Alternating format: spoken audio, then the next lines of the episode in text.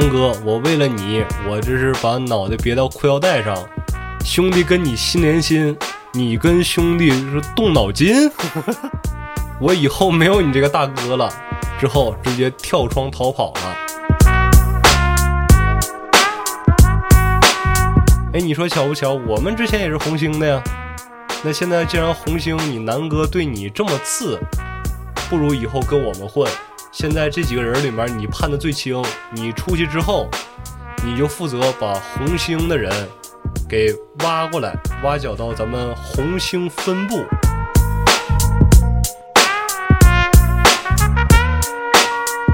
强龙不压地头蛇，现在山鸡也贵为毒蛇帮帮主了。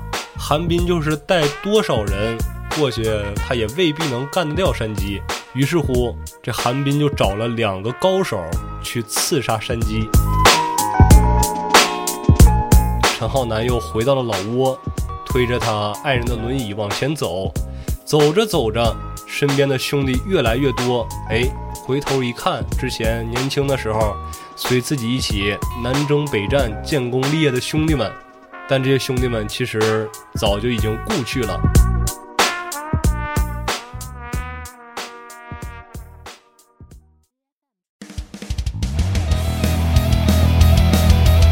欢迎收听微客玩家，关注公众号后端组，里面有我们最新的节目推送，也可以联系小编进群跟我们一起交流互动。哈喽，大家好，我是秋。大家好，我系小俊。啊，那就是古惑仔呗。没错，前段时间看评论里面，朋友们一直就问，说小俊这个建好也讲完了，什么时候开古惑仔呀？我说再等一等，咱们好饭不怕晚。但是由于长时间的没有把这个古惑仔系列奉上，导致评论区里面已经开始有点记忆偏差了。就开始问我说：“哎，之前说好的热血高校系列什么时候讲啊？哎，咱们那个什么侠客行，什么兽兵卫什么时候？”我说：“啊，没没有啊。”那这期节目就是作为古惑仔的一个引子，对，先给大家预热一下，聊聊什么呢？就是聊聊咱们电影跟漫画之间的认知偏差，我觉得是。没错，因为电影的话肯定是更为大家所熟知，相对来讲，这个漫画啊还是小众一些。基本上百分之九十五以上的男生应该都看过《古惑仔》的这个电影。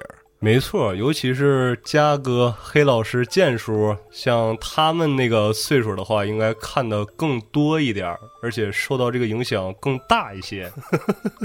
你看，嘉哥没事儿就经常喜欢唱什么《铁窗泪》啊，什么《黑玉断肠歌》。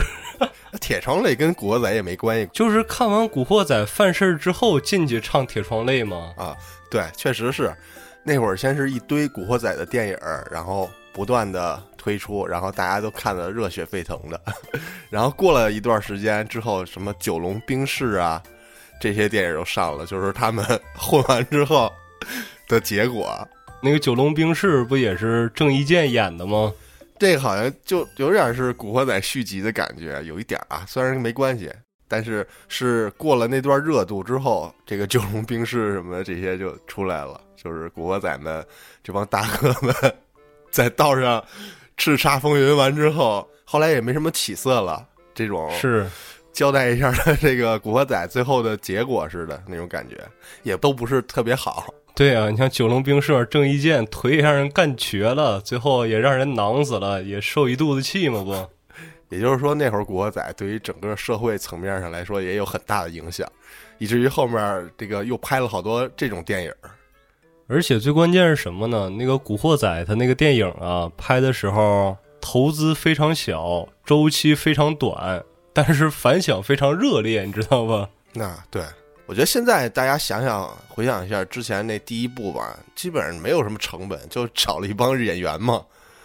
印象中最深刻的就是那一部乌鸦在那个酒店拍那个头红，哦，跟郑伊健跟那个叫什么来着陈浩南，第一条红还是什么呀？就一个类似呃剪彩似的那那种吧。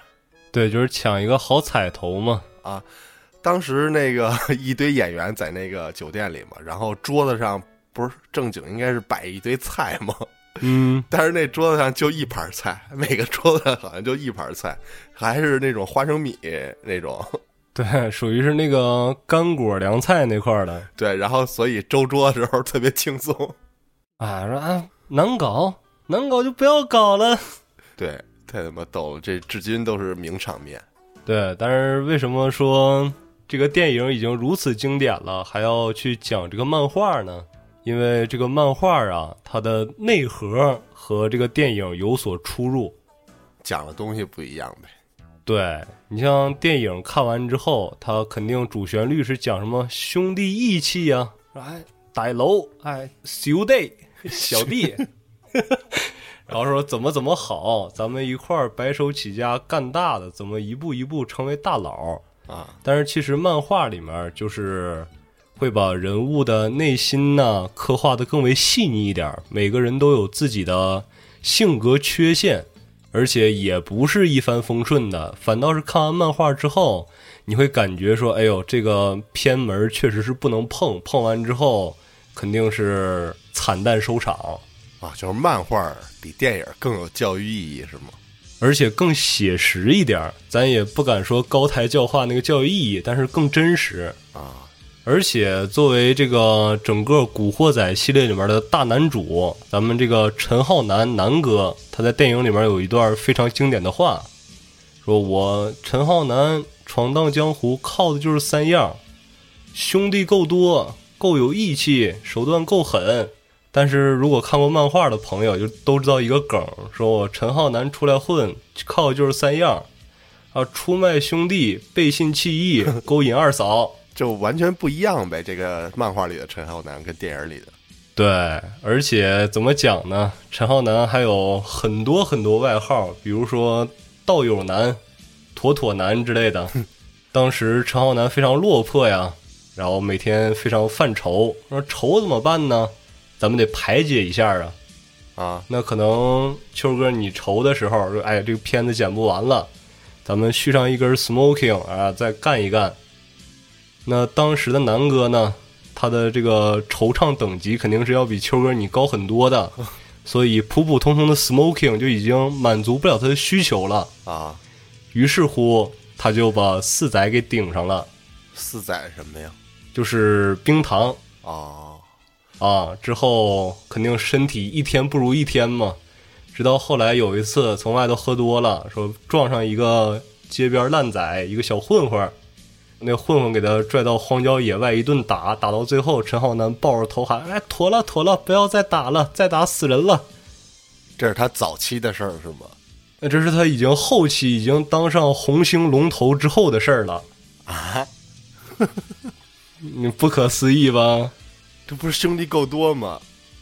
他电影里面兄弟够多呀，哦，所以说还是有很多地方是不一样的。而且像电影出来以后，牛老他作为这个漫画的作者，他肯定是要有一个职位的，就是看看这个电影拍出来跟原著有哪些出入啊。毕竟版权还从牛老那儿呢嘛。就是编剧或者顾问什么的吧？哎，对，就这么一个职务。但是后来牛老有点不乐意了，就是你拍我这个漫画，OK，你可以有一点小改动，但是改编不是乱编啊！你这么做你是需要谢罪的，就全改了。对。但是我还不好拿你怎么办？那我能怎么抒发我自己心里面这个愤懑呢？于是乎，牛老在后期的时候给这个漫画里面加入了一些角色，比如像一剑、小春儿这些。哦，在漫画里就叫这个名儿是吗？对，漫画里面就叫这个名儿。当然，最后啊，收场比较惨淡啊，抒发一下自己心里面这个情感。哦，明白了。那像秋哥，你看啊，你刚才也说了，这个电影你是都看过的，嗯，而我呢，电影看的时候应该还是初中那会儿呢，到了现在就已经很久没看了。前段时间在录这期之前，我把第一部、第二部看了，但是看完之后明显就感觉有点看不下去了，你明白吗？嗯，就是第一部一出来的时候，它片头那块儿直接把漫画嘎嘎就贴上了，然后一帧一帧就非常的鬼畜。但是咱们不聊它这个拍摄的过程，也不聊这个拍摄的手法，咱们就单聊故事。你作为一个电影党，我做一个漫画党，你可以向我提出一些你好奇的点，我来用这个漫画里面的情节来向你回答一下这个问题，怎么样？我记得第一部上来他们就在一块儿了，是吧？嗯，这主角，然后主要反派叫什么来着？亮坤啊，亮坤，由吴镇宇来饰演的。没错，这个亮坤就是我比较好奇的一个角色，因为他在电影里其实给人印象挺深刻的，这个这种性格他展现出来的我现在火气很大呀！谁这么大胆砍死了我的黄纸兄弟啊，啊？他死了，谁来还我钱？对对对，就这块儿挺逗的，印象特深刻，就是现在我还记得十多年前看的吧。还有一个就是陈浩南他们的大哥逼哥，啊，大老逼，对，这别两个骂人啊！这两个角色我其实挺好奇的，漫画里有吗？有啊，漫画里面当然有了。像漫画里面啊，着重还有一个大篇章，就是亮坤篇。而且在那个电影里面，感觉亮坤的个人战斗力是比较低下的。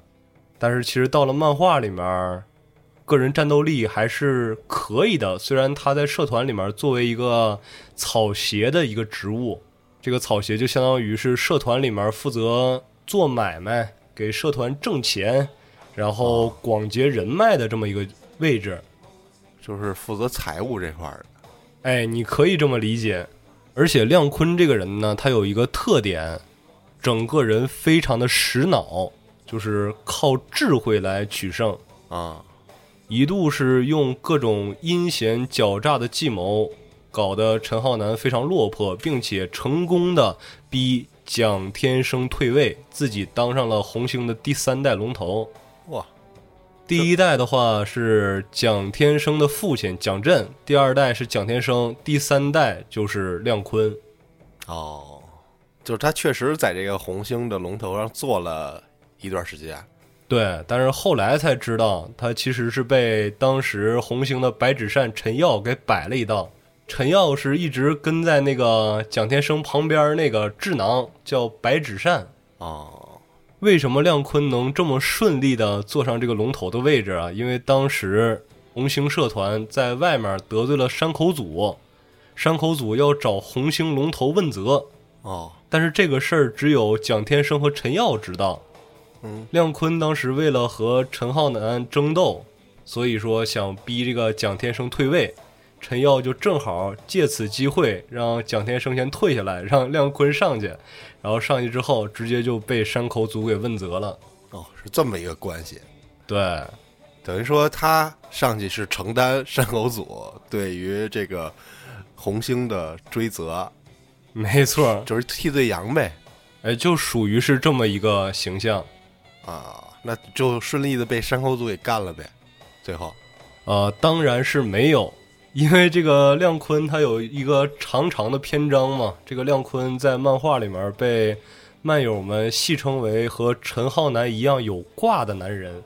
哦，男二号，呃，不能说男二号吧，但是他这个挂在漫画前期，甚至纵观整个漫画是非常 bug 的。他有一个缩写挂，就是第一次陈浩南把他从飞机上给干坠机了，飞机直接砰就爆炸了，但是这人跑出来了。然后第二次杀他，也是说这个人稳死，这个计谋定的天衣无缝，结果哎，重度烧伤，但是又活了。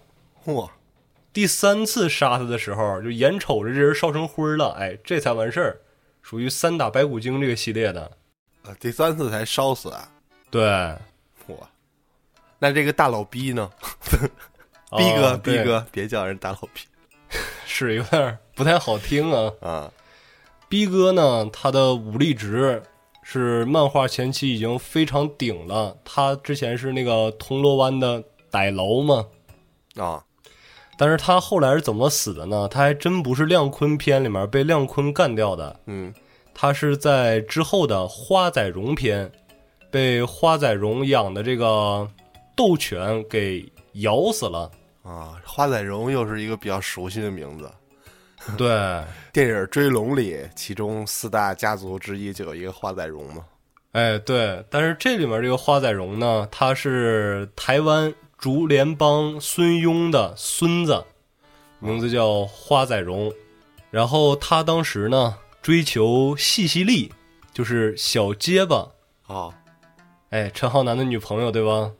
那他追陈浩南的女朋友，那我们的大男主南哥怎么可能会同意呢？是啊于是就想跟他发生一些争斗，但是西西利夹在中间左右为难，说：“哎，一边是南哥，呃，一边这个花仔荣人也还可以，你们俩不要再打了。”那最后花仔荣提出一个什么样的决斗方式呢？就是陈浩南，我看你也养了条狗，哎，正好我也养狗了，咱俩既然不能打的话，那咱俩就斗犬。我操，对，但是陈浩南那个狗呢，非常狠，他那个狗是罗威纳，啊，而且会说人话。对，管陈浩南叫爸爸，然后偶尔说几句人话，但是战斗力非常拉胯，就是放到跑步机上面能跑个十分钟顶天儿了，就是这么个战斗力。嗯，那逼哥一看说不行啊，那陈浩南那是我小老弟呀、他这狗那实在是拉胯，那就只好由我出马，我去把花仔荣的斗犬我提前给他干死。哦那到时候阿南不肯定胜出了吗？啊，就这会儿逼哥还是陈浩南大哥呢。对，啊，我操，逼哥当陈浩南的狗，什么呀？逼哥把花仔荣的狗干掉，然后让陈浩南的狗胜出。啊，结果好巧不巧，逼哥潜入花仔荣的阵营，发现花仔荣和他好朋友黑鬼没骂人啊，那个他那好朋友就叫黑鬼，嗯，碰见他俩正一块儿奸淫女性，然后逼哥看到之后大为震撼呢，但是还记得正事儿，说我正事儿是来把那狗弄死的，于是奔着那狗就去了。结果前脚刚要跟那狗斗在一处的时候，花仔荣和黑鬼发现了逼哥，也加入战场，最后是两人一狗合力把逼哥给干掉了。哦，而且场面十分血腥，给逼哥基本上就是给分了。吃了，对，因为那狗啊，它爱吃蜂蜜，那花仔荣直接一桶蜂蜜全泼逼哥身上了，我操，然后就给咬死了。而且后来还把这件事情转嫁到陈浩南身上，说是你陈浩南你把阿 B 给干掉的。这就是这两个我好奇的人的结局呗。嗯，而且这点和漫画里面很相似，就是因为这个逼哥之死，啊导致这个大飞和陈浩南当时中间出现一点误会。基本上所有几部电影，包括我听现在漫画里也是啊，嗯，都是红星这个帮派里的内斗。对，就我觉得这就挺可笑的，你知道？因为他们虽然处在一个帮派，而且洪门规矩说严禁同门内斗，但是毕竟人为财死，鸟为食亡嘛，啊，所以说内部就要有不断的争斗，这也是比较符合现实的一点。我觉得还行，有点夸张，就是争斗的也太多了，你知道吗？谁跟谁都争斗，嗯，是吧？我记得电影里是按一个一个区来划分老大的，是吧？划地盘对，啊，像铜锣湾是开始大逼哥的，嗯，后来归陈浩南了。对，然后后来我记得是屯门是生番跟山鸡斗，还有后面那个他们有一个开会的时候，那都是每个区老大嘛，不是？对，电影里面去的应该是韩冰、太子、十三妹、陈浩南、山鸡他们这几个人。对，对，但是这个漫画有出入的一点是什么呀？是当时争夺屯门画事人那会儿，山鸡人家从弯弯已经混得风生水起了，嗯，就没必要回来再跟你争这个屯门画事人了。所以当时跟生番争屯门画事人的是陈浩南的头马，就是头号小弟，名字叫做大天二。这跟电影里面又有点出入，因为在电影里面，陈浩南跟大天二他们是从小一块儿长起来的好朋友，但实际上大天二是陈浩南的粉丝，是他头号小弟、头号马仔。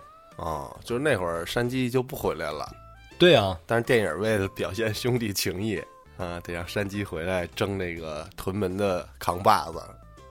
没错，因为当时漫画里面山鸡那个阶段已经在台湾的毒蛇帮当上一帮之主了。电影里面那个三合会竹联帮那块儿啊，那这电影里我记得还一个是东星，一个是红星，啊，这俩它不是一块儿的，是吗？不是，不是一块儿的。是两个分开的。对，因为像漫画里面来讲的话，东星其实叫东英，英雄的英。啊，他们两个是从打建帮开始，两个帮派就基本上同等大小，然后相互斗争也比较频繁，经常是你赢我一局，然后我胜你一筹，两个帮派斗得难解难分。哎，那乌鸦是东兴的，对，乌鸦是东英五虎之一，哦，这点就很有意思了。你像红星，它本身有十二座馆，就是十二个画事人。啊，东英有东英五虎，他们两个都是互相对标的。嗯，东英的二代五虎，漫画里面刚一出来那一批，他们的战斗力是非常爆表的，经常是一只老虎就能搅得整个红星天翻地覆。但是失败在哪儿呢？失败在有点葫芦娃救爷爷了，永远都是单打独斗，一个一个上，然后一个一个被干掉。哦，操，他们兄弟之间不和呗？对啊，就是因为东英五虎他们互相之间争斗更大，利益瓜分就分得更明确一些，这样反衬出来红星兄弟还是非常团结的，就是全靠同行衬托。啊，实际上就是我感觉他们是，他们应该再多分几个虎，嗯，啊，等于十二虎、二十四虎这种，把这个哦。权力再均衡一下。啊，你像红星分了十二个人，对，这十二个人的权力呢，就肯定没有这五虎一个人的大，是吧？我觉得啊，所以矛盾也没有上升的那么激烈。你可能十二个人，十一跟十二不合，但是十一可以找九跟八，啊，玩上等序数列了是吗？呃，反正这就成三个人了嘛。那五虎那就还是劣势 但是其实这里面有一个问题你忽略了，秋哥。啊十二画事人，他顾名思义啊，就是十二个地盘的老大。但是五虎，他是一个荣誉头衔，哦就相当于东英的每个地盘也有各自的老大，哦，只不过五个最杰出的被选出来当成五虎了。那他们这个总画事人呢？他们总画事人就是东英骆驼，啊，就是电影里的骆驼，对那他算是五虎之一吗？他不是啊，他是龙头老大。啊而实际上说，五虎里面谁画事，并没有明确的这么一个说法，五虎就各有所长嘛。嗯比如说，咱们电影里面印象最深的就是乌鸦啊下山虎，是五虎里面战斗力最强的一个，曾经是一个人单打独斗，一度把陈浩南他们打的就已经缺乏自信了。我操！就是要不然我就从良吧，就已经给干到这种程度了。而且同时，在跟陈浩南对抗的同时，他还在跟另外一虎奔雷虎雷耀阳，他俩还在内斗。哦，奔雷虎对，但是电影里面这个奔雷虎和下山虎乌鸦，他俩是同一个人，都是张耀扬来饰演的。啊，对，那个雷耀扬是在后面那部，他爹死了，然后他回来了，是吧？你说的那个是《无间道》里面那个雷显祖吧？不是，有一个哎，有一长头发那个，也是他爹死了吗？我记得是，然后他回来了，戴、哦戴眼镜，我知道了。你说的那个是那个台湾那头那个竹联帮丁瑶的丈夫，他的儿子。我怎么觉得他是那个雷耀阳啊？没有，雷耀阳是支持生番和那个山鸡抢地盘的那个电影里面，哦，想起来了。操人服了，可见那会儿这个电影成本有多低。其实这一点啊，大家不用说太过惊讶，说人物记混了，因为当时为了节约成本，经常是一个人来饰演好几个角色，我记得好像逼哥还当小弟打架去呢。没有当那个什么，当那个笑面虎嘛，啊给乌鸦出主意。对，操，第一部死了那个潮皮之后，又以胶皮的形式绘图转生了。电影里面，铜锣湾双皮嘛，包皮、潮皮、哦，大天二、陈浩南、山鸡，他们哥五个去执行任务嘛。啊，是那他弟弟是吧？他哥哥包皮，他哥哥潮皮，后来又转生了。对，说我又认了个小弟叫胶皮，哎，你过来，是不是长得一模一样？他这胶皮、潮皮什么意思呀？我没太懂胶皮就是香蕉皮，啊。它有意思的是什么呢？是那个铜锣湾双皮最早那哥俩，一个包皮，一个潮皮。啊那那个姓包的，顾名思义，你知道了吧？啊，那姓潮的那个就是 性别反转之后啊，操！对，挺铜锣湾双皮，对。而且大天二本身的意思就是，嘖啊，就是大鸟。啊，山鸡就是嗯呐的鸡吗。这么脏的这嗯起个名儿外号是吧？那他们大佬还是逼哥呢？你看，就是一都是堆下这一，片儿的，对 都是一堆下半身儿。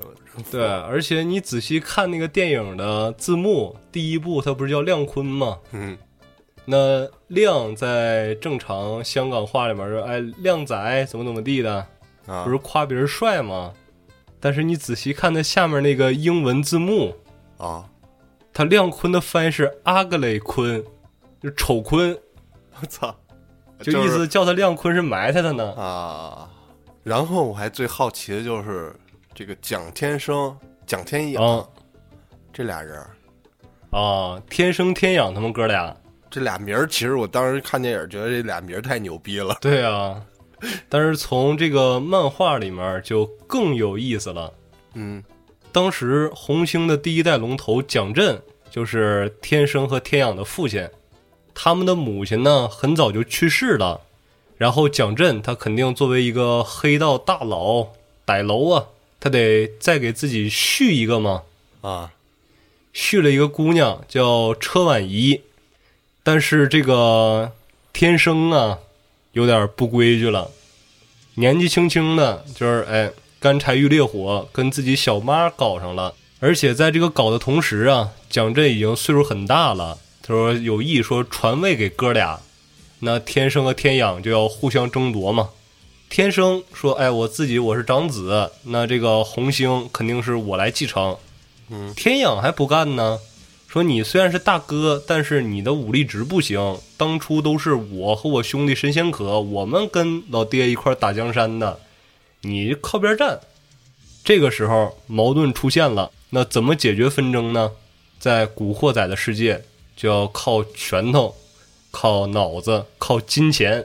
当然了，这个天养占据了武力值，这个拳头手腕非常硬。但是论起来计谋城府、玩弄人心呐，他就输的哥哥蒋天生一筹，最后就被逼得脱离了红星。但是走的时候，他也没让他哥舒坦，他把他小妈，就是跟蒋天生发生关系那个车婉仪，还有他肚子里面这个孩子，哎，一块给拐走了。而且后期等这个孩子生下来之后，他并没有让这个孩子姓蒋，他让这孩子姓车，跟他母亲的姓。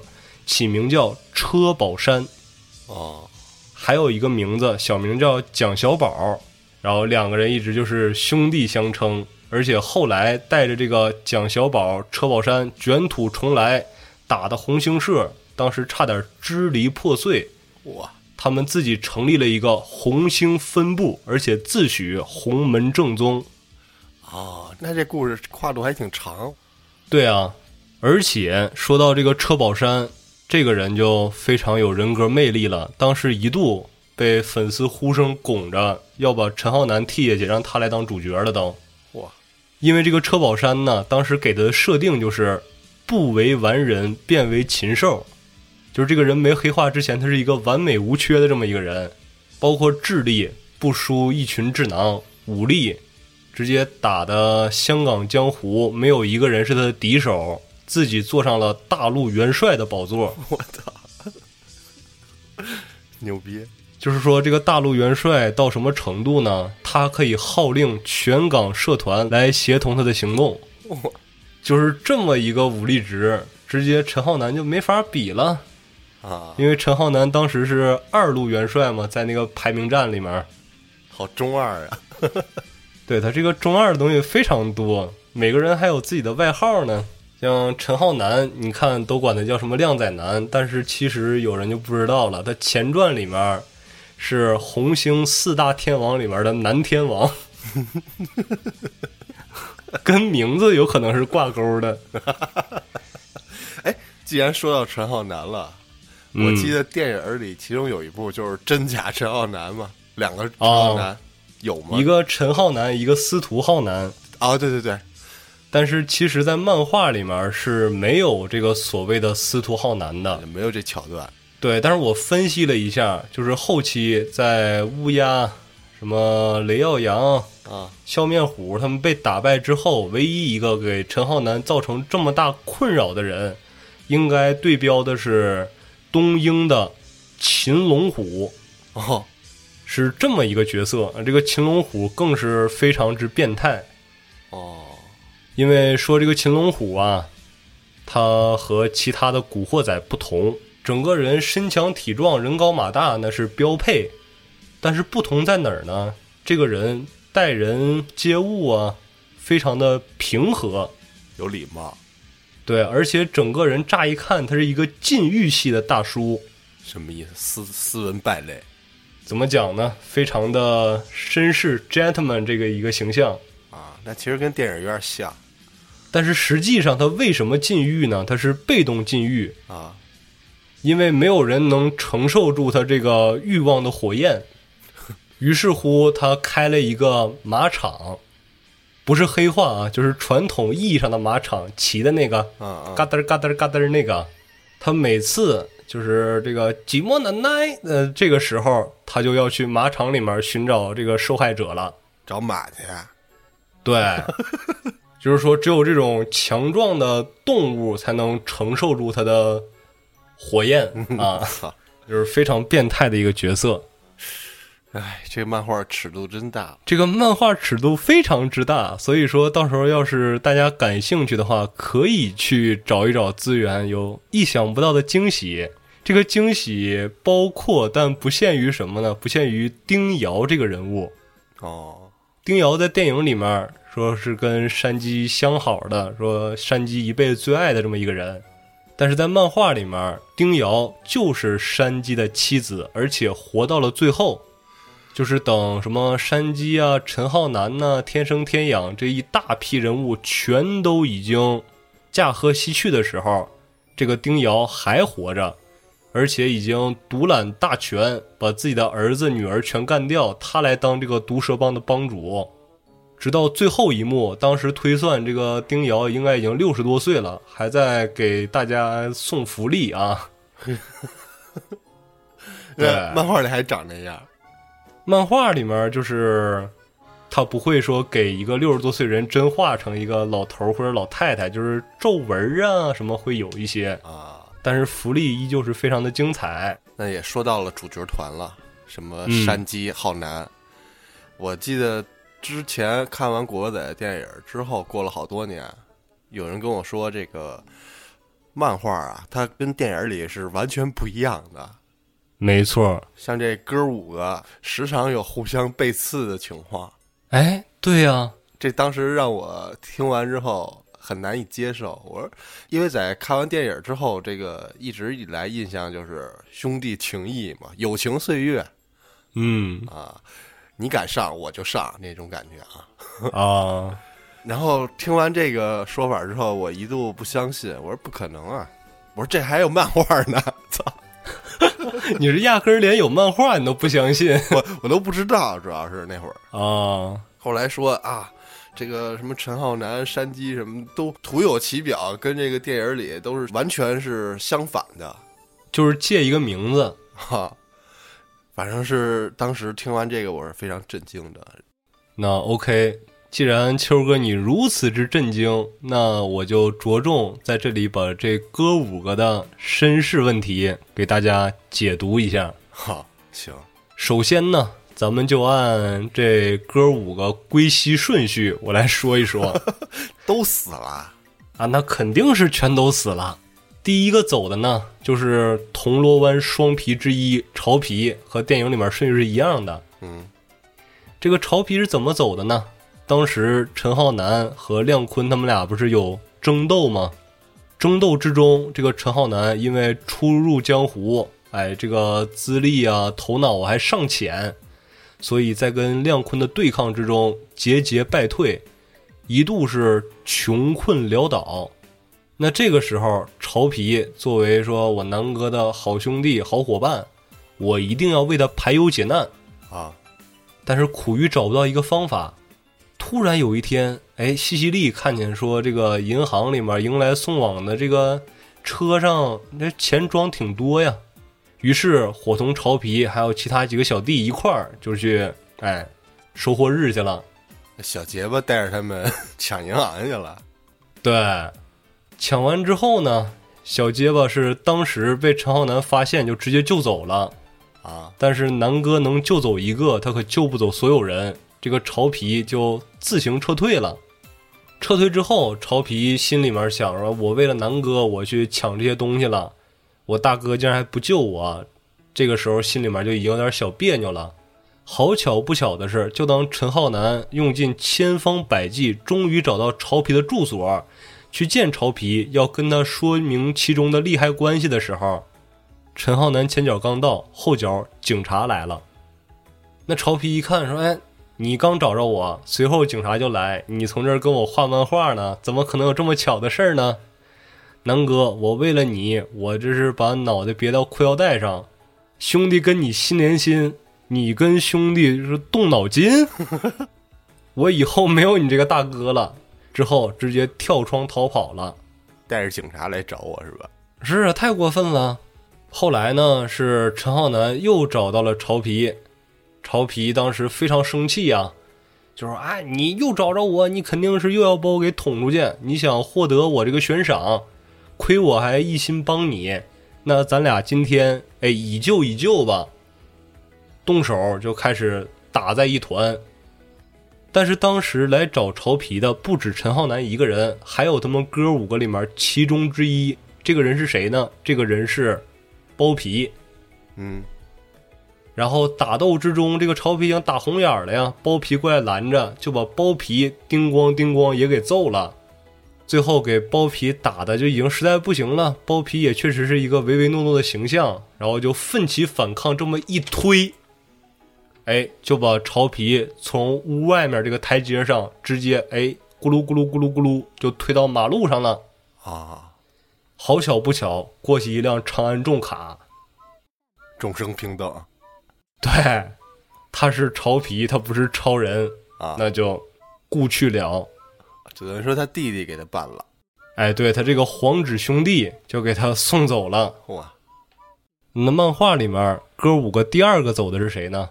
第二个走的人就是包皮，嗯，包皮当时啊，他因为同党事件就替人顶罪，替一个自己心爱的小姑娘顶罪，进监狱了。但是进监狱之后啊，他非常苦闷，苦闷在我进监狱，我南哥，我的好大哥，这么多年从来没有来看望过我。那监狱里面这个很混乱呐。经常是吃不饱饭，吃不饱穿不暖，也不让睡觉，经常有人欺负他。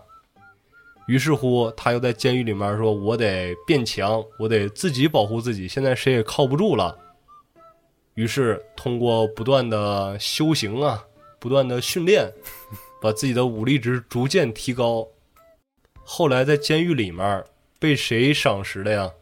被蒋天养的兄弟神仙可给发现了。啊，说哎，小子，你过来，你叫什么名字呀？啊，包皮。那你是因为什么进来？你是哪儿的呀？哦，你是红星的。哎，你说巧不巧？我们之前也是红星的呀。那现在既然红星你南哥对你这么次，不如以后跟我们混，我们如何如何有实力。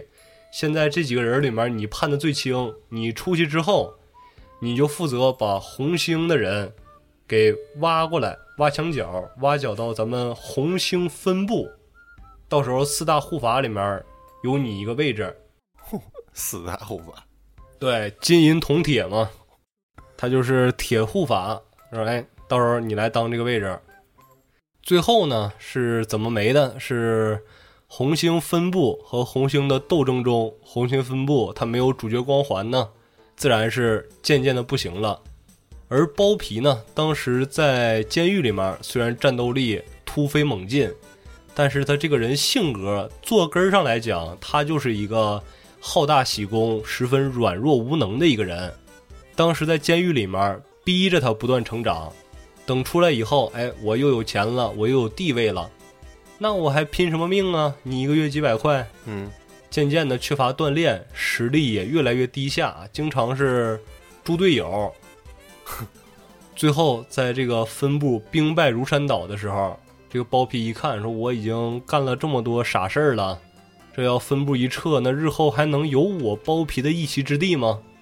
正好这个时候，说在拉斯维加斯有一笔红星分部放出去的外债，啊，包皮说那我去吧，我去讨债去。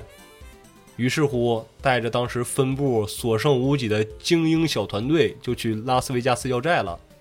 结果他和他这个精英小团队。就在拉斯维加斯就让人给办了，让当地的社团，对，让当地那些社团拿着吧唧 Q 就给堵到脚里面了，啊，是极尽羞辱啊！嗯，你给我叼一下，我就放你走。哎，你行吗？不是陈浩南最后弄死他的，不是，是拉斯维加斯那边。然后说，哎，那我包皮回想前半生，我也曾经十分辉煌啊。最后就开始无能狂怒，反过来嘲讽那些人，结果就被，biu 一枪就给送走了。等于说他是背叛了陈浩南。对，而且他当时做的非常过分，他把陈浩南当时的头马叫火炭，就是头号小弟，嗯，给枪杀了。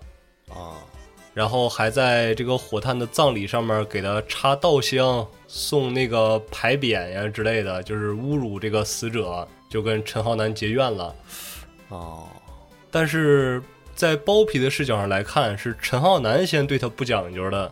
是啊，我替人顶包，你都不看我。对啊，而且你也不说从监狱里面打点一下，说照顾照顾我呀，没有。你说他按理来说那会儿他进去的时候，陈浩南是老大了吗？当时已经是新星了。你还没到这个是所谓的铜锣湾扛把子的时候呢。哎，他那会儿应该是铜锣湾扛把子了，但是在十二画事人中算是比较年轻的一个。按理来说也轮不着他的小弟去给人顶包啊。没有，他这个包皮是帮他的一个喜欢的小姑娘顶包，不算是帮社团顶包。那这，那你有什么不平衡的？你又不是为社团出力。他认为说我们是私底下好哥们儿吗？不是老铁。但是包括我看的这些所谓黑社会的电影什么的，啊，就说如果你这个人不是为了社团干什么什么事儿，社团其实没有理由去帮助你。对，但是他走的不是公家那块儿，就不是说社团那块儿。他说我们这个私交，你南哥你应该帮我。是，这是陈浩南的问题。他不去看的，但是其实从漫画里面也交代了，说陈浩南为什么不去看包皮啊？因为陈浩南认为说包皮这个性格，他以后走黑道，他肯定是最后要折在这里面的。想借此机会说，我不去看你，你从这个监狱里面你也吃点苦头，等你一出来之后，你就改过自新，你就重新人生了，就不干这个了。对，就是让你走正道了。但是陈浩南没成想，包皮从监狱里面就被这个天养集团给看中了。接着呢，谁死了？接着就应该是大天二了啊！但是大天二死的那会儿就已经非常后期了。这个漫画连载结束了吗？啊，结束了。这个漫画是从九二年开始连载，连载到二二年，一共连载了三十年。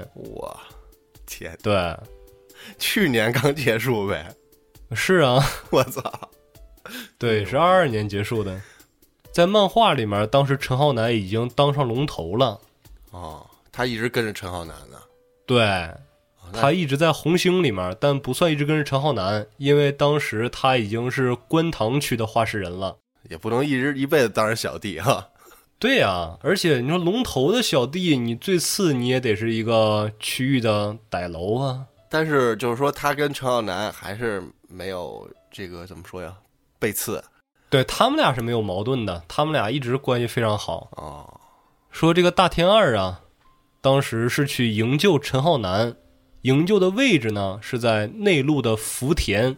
嗯，这个福田呢，和我还有一段解不开的渊源。你干啥去了？我倒是没去，我当时看这个漫画的时候，一开始我刚看到福田，我以为是日本的一个地方呢，但是后来也知道了是中国大陆不可分割的一个位置。我跟他有什么渊源呢？我之前不是在那个某企业单位当过那个模型审查员吗？嗯，当时有一条大桥啊，就是横跨江河，然后有一段分段就在福田，然后这一段是我审的，所以我就印象更深刻了。哦，为那儿做个贡献哈。对我应该算是做过一丢丢微薄的贡献吧。啊，然后说回故事，当时的陈浩南是红星龙头，当时的山鸡是毒蛇帮帮主，但是陈浩南此时非常落魄，因为毒蛇帮和东英结盟，东英的大东把陈浩南通过股市就股票啊给坑了一大笔钱。陈浩南不但是把社团的钱亏得差不多了，而且把自己这点家当也基本上都败坏光了。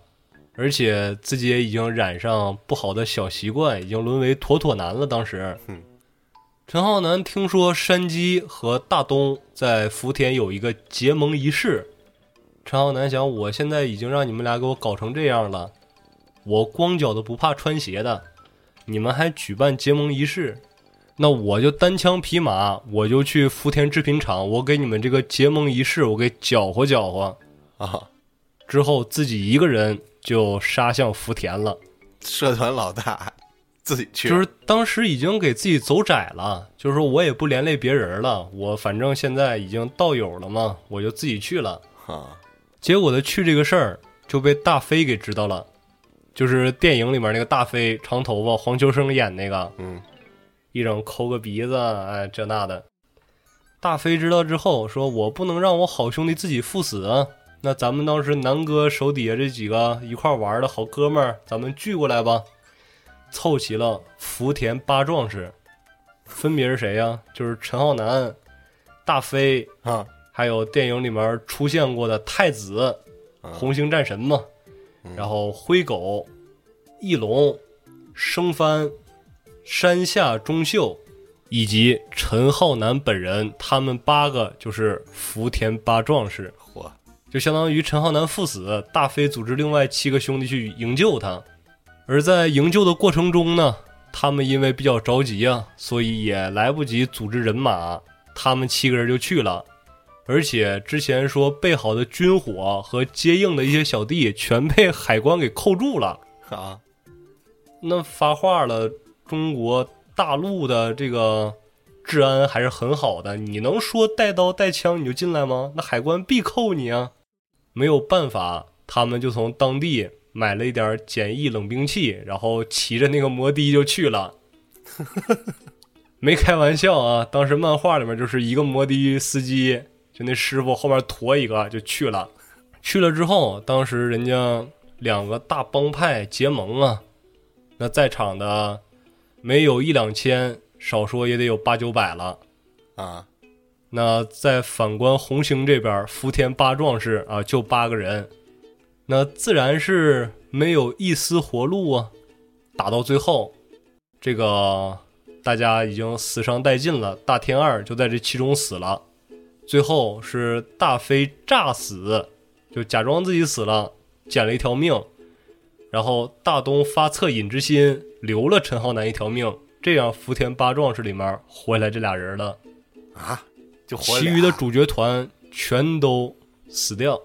啊，这也是漫画史上比较怎么说呢？打破常规的一章吧，就是主角团竟然大洗牌了，而这个大天二就是这么死的。那哥五个里面，其中三个已经先行一步了，那剩下的自然就只有山鸡和陈浩南了。而陈浩南作为我们的大男主呢，他肯定不能这个时候就记，于是呢，下一个肯定就是山鸡了。他得找山鸡报复啊哎，还真不是他找的山鸡报复，啊！找人报复山鸡的这个人是韩冰，是陈浩南出事儿以后，大家都以为陈浩南死了，于是蒋天生紧急从国外把滨尼虎韩冰给召集回来，来当这个红星龙头。哦，而韩冰这个人呢，本身十分重义气，他当时呢，其实和陈浩南他俩都有希望当上这个红星龙头，但是韩冰跟陈浩南私交还比较不错，韩冰不忍说洪门兄弟手足相争，于是就主动退出香港这个市场，去当国际大鳄去了。现在是实在没有办法给紧急召回来了，那你山鸡把洪门兄弟自己曾经的拜门大哥，哎，还是我们红星的龙头给干掉了。那我作为继任的龙头，这件事儿我不可能坐视不管，我肯定要弄你。但是俗话说得好啊，强龙不压地头蛇。现在山鸡也贵为毒蛇帮帮主了，韩冰就是带多少人过去，他也未必能干得掉山鸡，因为古惑仔出身嘛。于是乎，这韩冰就找了两个高手去刺杀山鸡，成功了成功了。因为这两个人他不是一般人，是整个漫画里面战力天花板、江湖报号双天至尊，一个叫左为，一个叫大范。这个大范呢是泰国八大金蒙空之首，也不能说之首吧，之一。而这个左为呢，是日本山口组旗下暗黑之门的头号杀手，曾经的头号杀手，后来因为受伤加上任务失败，就被给踢出去了。下岗再就业，对，然后这哥俩就相依为命，浪迹天涯了。而这俩人呢，其实互为好友，也互为死敌。这个死敌是带引号的，因为当时大范是泰国一个大家族的长子，他应该接替这个家族，代表这个家族去打世界排名。而左为呢，代表日本暗黑之门出战。只不过上擂台之前，大范的目的是干掉所有人，因为当时战斗力里面就是这个八大金门空战斗力最高，大范肯定是没有问题。而左为的任务不太一样，他的任务不是为了取胜，他的目标就是杀掉大范。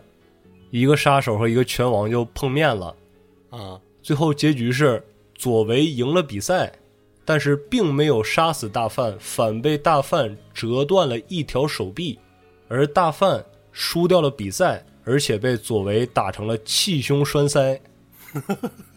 左为任务失败了，回到日本之后手术截肢，然后妻子自杀，暗黑之门把他踢出去了。大范呢输掉比赛，然后失去了继承权，从八大金门空里面啊也是非常受排挤，加上他母亲一直对他非常严格，各种情绪的堆积，导致他做出了一些不伦的行为。之后受到泰国当地黑帮的追杀，然后也背井离乡跑了。结果这两个人从香港的街头又相遇了，两个人相约又打了一场。后来英雄惜英雄，组成了这个双天至尊。真他妈中啊！然后他们两个去刺杀山鸡，最后呢，左为是靠着枪械精通拖延住了山鸡的一众近身保镖，然后大范自己一个人把山鸡逼到一个小胡同里面，俩人从地下打到天台，最后大范把山鸡举起来，直接从天台丢下，直接啪摔死。这就是山鸡的结局呗。而且山鸡刚死的时候，陈浩南是不知道的。陈浩南当时还在老挝隐姓埋名学那个老挝拳法呢，一心想着说，我出去以后，我得干掉大东，干掉山鸡，给当时死去的兄弟们报仇。结果等多年以后，哎，老挝拳法也练成了，战斗力也飙升到 T 一级别了。结果得知消息说，山鸡，山鸡坟头草都两米多高了。早死了，然后仰天长啸，笑着笑着哭了，这就是山鸡最后的结局。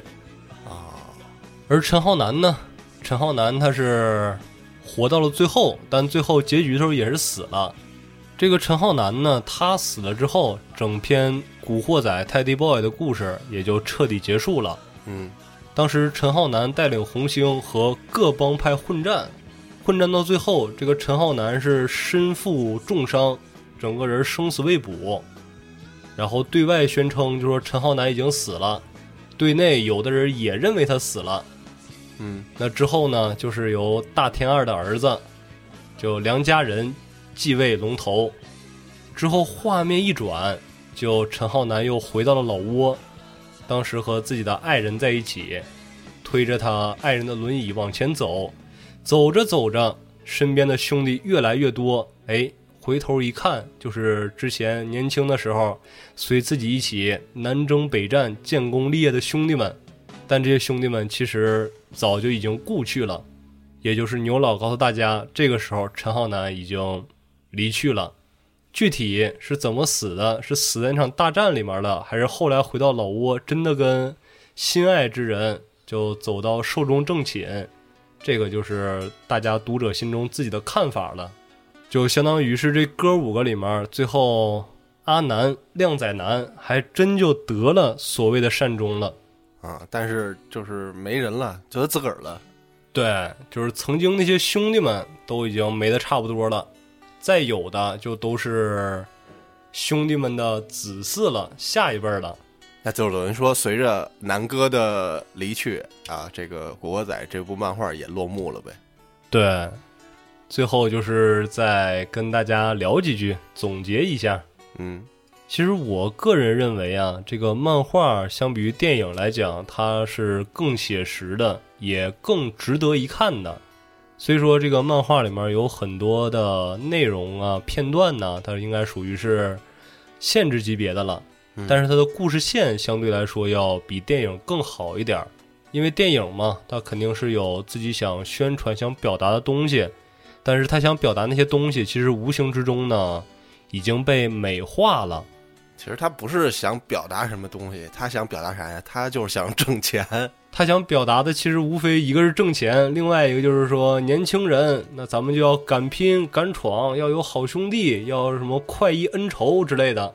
我意思是说，说这电影拍出来的目的，他是为了挣钱嘛？票房哦，对对对，那肯定的呀，他不挣钱，那为什么要拍这么多部呢？对吧？所以这个电影一开始就是找了好多像陈浩南啊、吴镇宇这种有型有名儿。可能那会儿好像陈浩南在接这部电影之前，他好像这个事业也不是特别高光的时候，他是接了《古惑仔》之后，慢慢的有起色了，好像。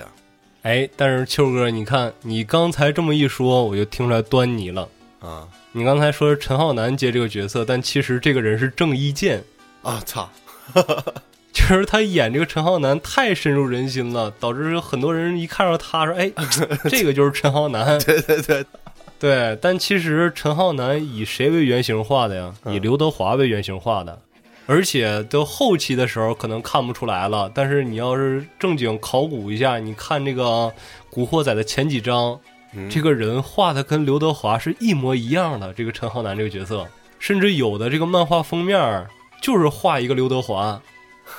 对，对，而且说到这儿的时候，我就想聊一聊，其实挺有意思的。牛老啊，在这个漫画里面，很多形象就是直接照搬的明星。嗯。就比如里面有那个谁，有黎明，还有四大天王里面的郭富城，叫郭成，就名字都照搬了啊。然后那个太子的原型是张学友，还有牛老还把自己给画进去了。嗯，他的角色就是一个打酱油的一个角色，就经常哪儿都混哪儿都混，说可能红星开会呢，啊我也要去。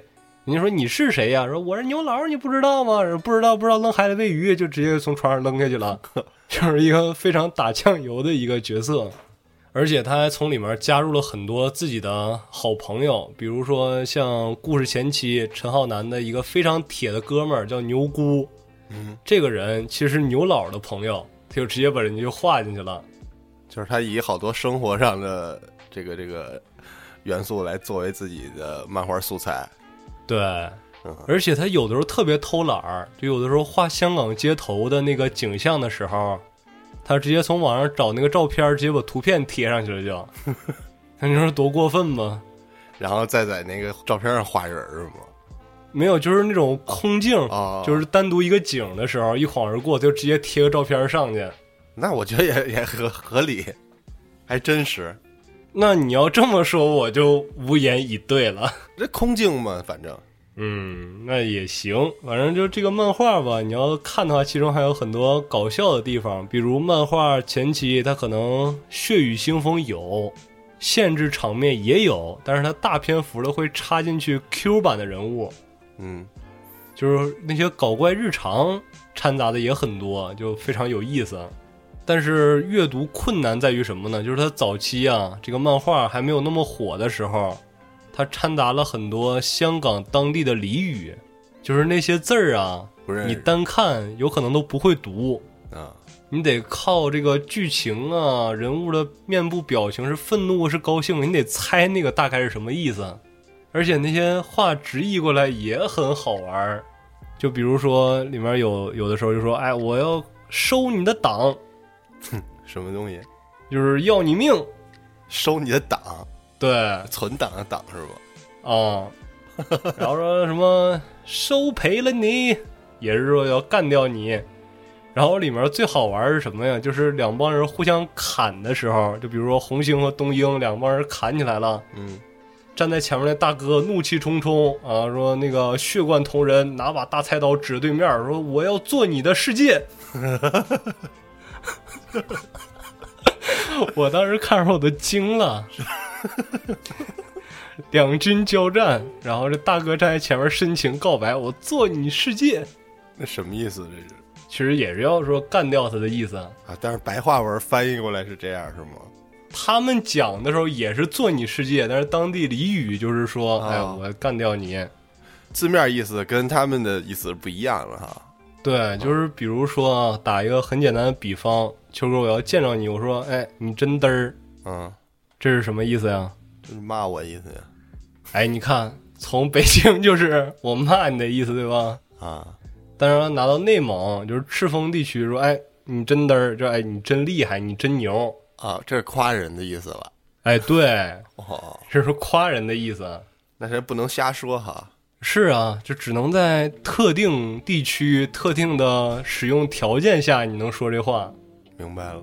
所以说，当时看这个漫画的时候，有一开始看着不懂的地方也非常好玩儿，就包括说陈浩南他成了道友了，啊，说哎，为什么叫道友啊？说是跟道爷一样，说有信仰了吗？难道？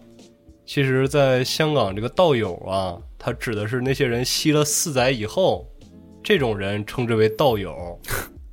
修仙了呗，就哎，就你也可以这么理解。啊，然后像什么四载呀，就是冰糖的意思。早晚归西嘛，这反正 对，然后说药丸儿就大家这个就基本上能理解了，而且它里面很多外号它是有反讽的意味的，嗯，就比如说亮坤，他漫画里面这人画就是非常丑，就是他长得丑，所以我要叫你亮坤。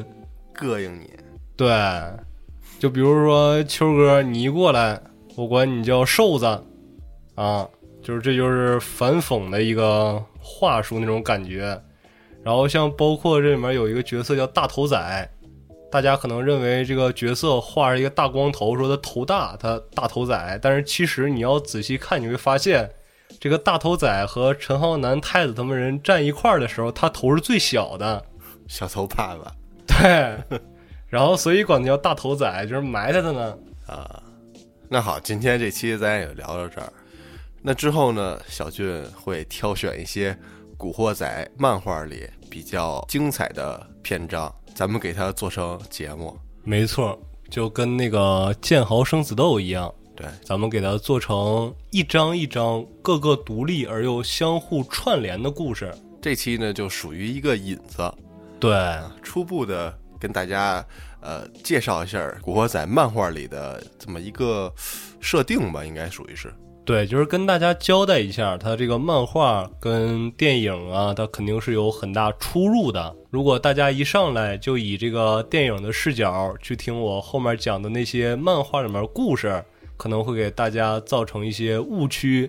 就跟当时我听到时候的反应似的。对，就这俩人，大家众所周知，好的跟什么似的，如胶似漆，整天粘在一块儿。第二天告他说这个给那个囊了。没错。那行，这期咱也就聊到这儿，感谢您收听，咱们下期见。